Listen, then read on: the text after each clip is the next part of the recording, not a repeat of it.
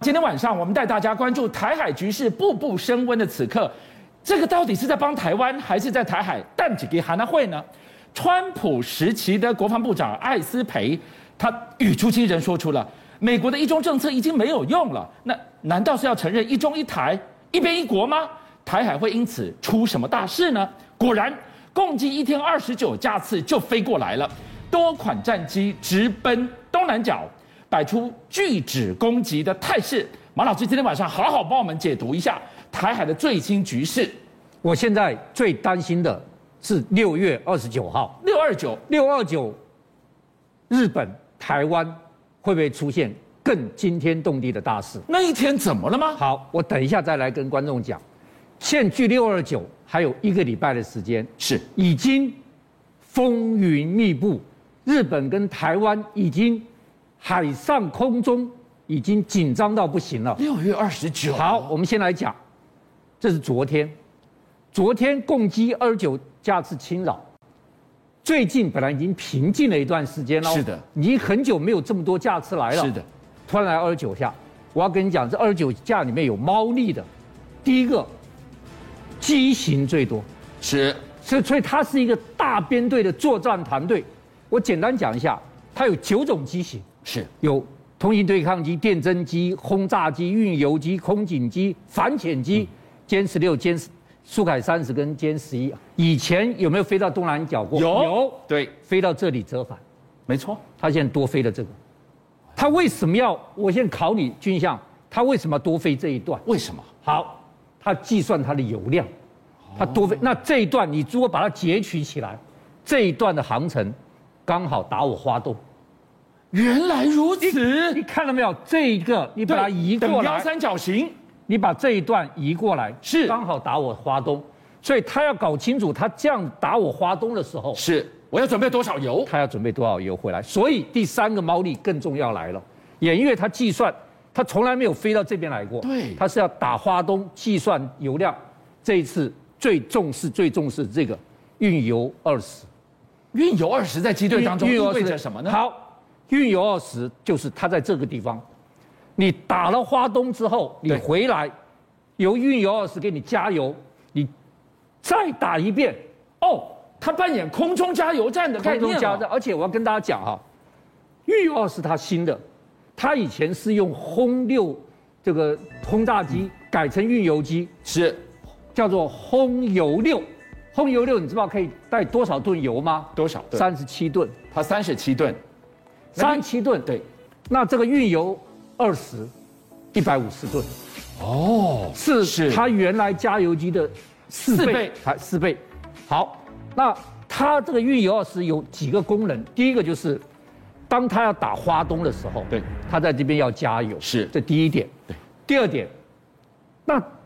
它在北部加油，嗯那北部马老师这一飞就到了，还需要加油吗？嗯错，我要跟大家讲，现在台湾呢、哦不只是防御飞弹了，对，台湾现在有攻击飞弹，是当台湾有攻击飞弹的时候，它的一线机场都会受到威胁，因此中共将来如果开战之后，嗯是它可能把它的弄在二线对，机场弄到二线之后，它从更远的地方它飞从来更远的地方飞来，它就需要空中加油机。是第三个，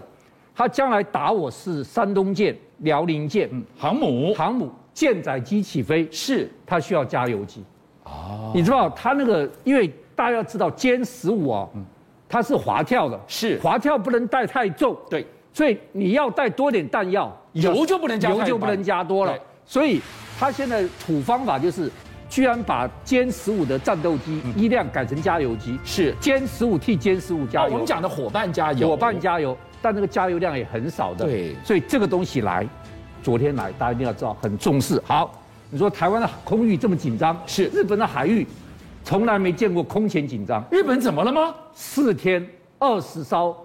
中国大陆跟俄罗斯的战舰巡湖巡绕日本，怎么都在最近呢？二战之后没发生过的事情。来，我们先看俄罗斯十六艘军舰绕日本，其中来我们来看，这是五艘，从北海道过来，这样绕，绕到台湾呢，宫古海峡绕绕过到去这，么南端呢？对，然后再加两艘电侦船，经过对马海峡。哎，中俄讲好的吗？一起来袭扰日本，把你包起来，中国大陆是降绕，由南往北，俄罗斯是由北往南，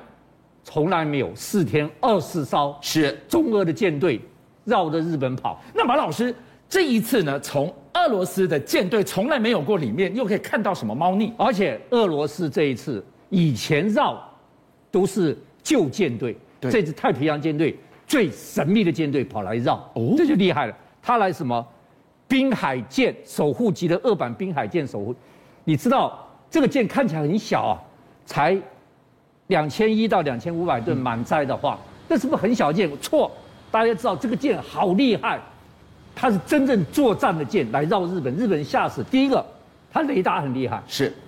零点一平方公尺的目标，它在一一百三十公里外看到，这什么概念啊？很概念就是你算立中的，是，立中的，我零点一平方公尺，我的雷达波打到我都可以看到你。哇，这个是不是我可以在一百公里之外抓到隐形战机的概念？，对，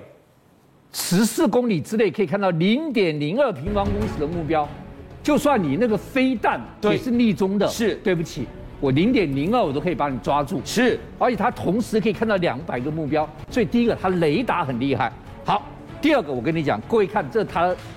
船体哦，它在修的时候船体哦都是露出来，这不得了。这跟一般军舰不一样，一般军舰各位知道，船体先建好船，对，然后堆叠、堆叠、堆叠，像堆积木一样把它堆进去。它不是，它一体成型的。哦，哎，它一体成型的，这个技术很难哦。对好，它这样子呢，钢材重量可以减轻三分之二，跑得更快了。还还没完，它一高三低，一高什么东西？一高三低一高就是它高强度，是三低就是低雷达反射波，是所以你雷达反射波反射不回去，你就追不到它了。低红外线，远红外线也找不到它。低磁性，低磁性，你所有的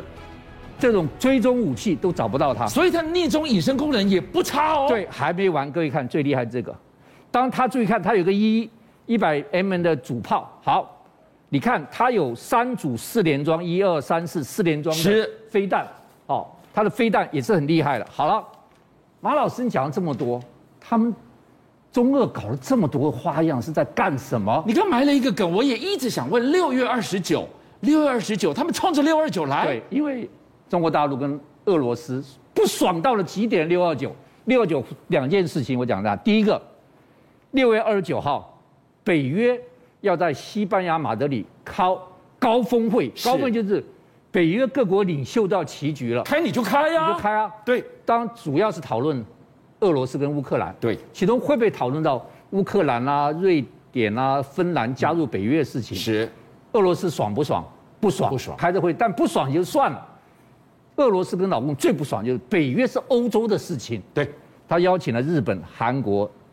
澳洲、纽西兰去参加会议。找这四个国家代表，你找这四个国家来参加的会议什么意思呢？很简单，就是在亚洲要讨论怎么对付抗中。第二，全世界最大的军演，六月二十九号正式登场，就是环太平洋军演，六月二十九号正式登场是。而这个登场，注意的哦，二十六个国家参加，是够大了吧？够大美国这一次由第三舰队主导，美国将出动有史以来最大的一个舰队来，包括林肯号、是迪里波里号、雷根号，全部要参加，勇敢之盾的原班人马、哎全部参加。而且，你知道美国这是五五个军种要动员多少人吗？超过一万三千人，这么多人、啊，打仗的规模是所以三。那我问你，这个环太平洋军演对付谁？对付中国中国大陆。是你六二九开北约峰会要对付我，你环太平洋军演要对付我，是我先给你下马威，我们中中俄先给你日本、台湾天空海上搞得不安宁，这几天已经搞得不安宁了。对，我问你，未来几天会不会有事情？有怕可能有增无减哦六二九那一天会不会有更大的事情？是好，现在有一个最严重的事情，我要跟大家讲，你搞了这些东西，美国军官联合几个军官、向美国海军研究院提出个报告，说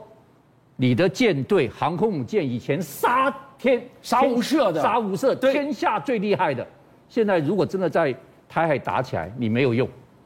你怕什么呢？怎么会突然没用、啊？因为老共的他们的报告里面自己写的、哦，是老共现在反舰飞弹太厉害了。越来越准，越来越准了。哦第一个，它的鹰击二十一，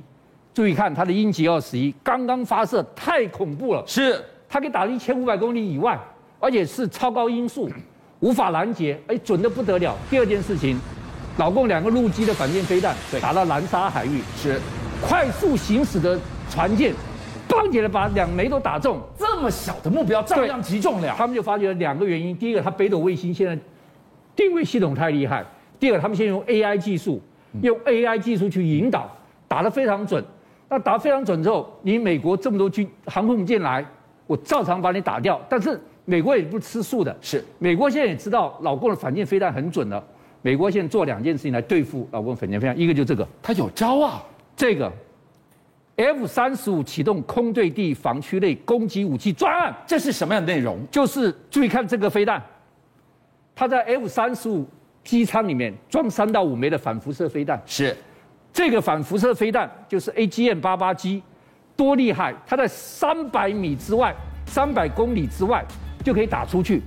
打出去之后，把你的雷达、你的飞弹指引、你的指挥所全部给它瘫痪。我一定要跟你讲，这个厉害到什么程度？第一个，因为你说它打出去，它是追辐辐射波嘛，是那你把雷达辐射暂时关掉，躲避它。对，对不起，没它已经用它已经记住你了。你关掉，它是它会循原来轨迹照常把你打掉。我要跟大家讲，这一次环太平洋军演最重要一个环节、最可看的一个环节，美国第一次要演练他们的第三陆战滨海团首次参演。陆战队首次参演，他的想定跟角色是什么呢？他的滨海团，老实说，就专门在台湾附近打仗的。哦，它是这团什么一个，一个登陆营，一个支援营，一个反舰飞弹连，对，再加上一个防空连，它用快速登岛登陆，是好它大概一千八百名兵力，它不多，它以岛之路，它就是每一个岛它把它占据，每一个岛都变成一个飞弹飞弹基地，是，然后你你的军舰要渡渡过来的时候，我就把你打掉，扎扎实实为了应对共军威胁而生的。，对，扎扎实实训练规矩，这就是为什么老共不爽的。你这次参演第一次陆战滨海团，而且所有人都知道，这滨海团是为了台海而存在的。邀请您一起加入五七报新闻会员，跟俊相一起挖真相。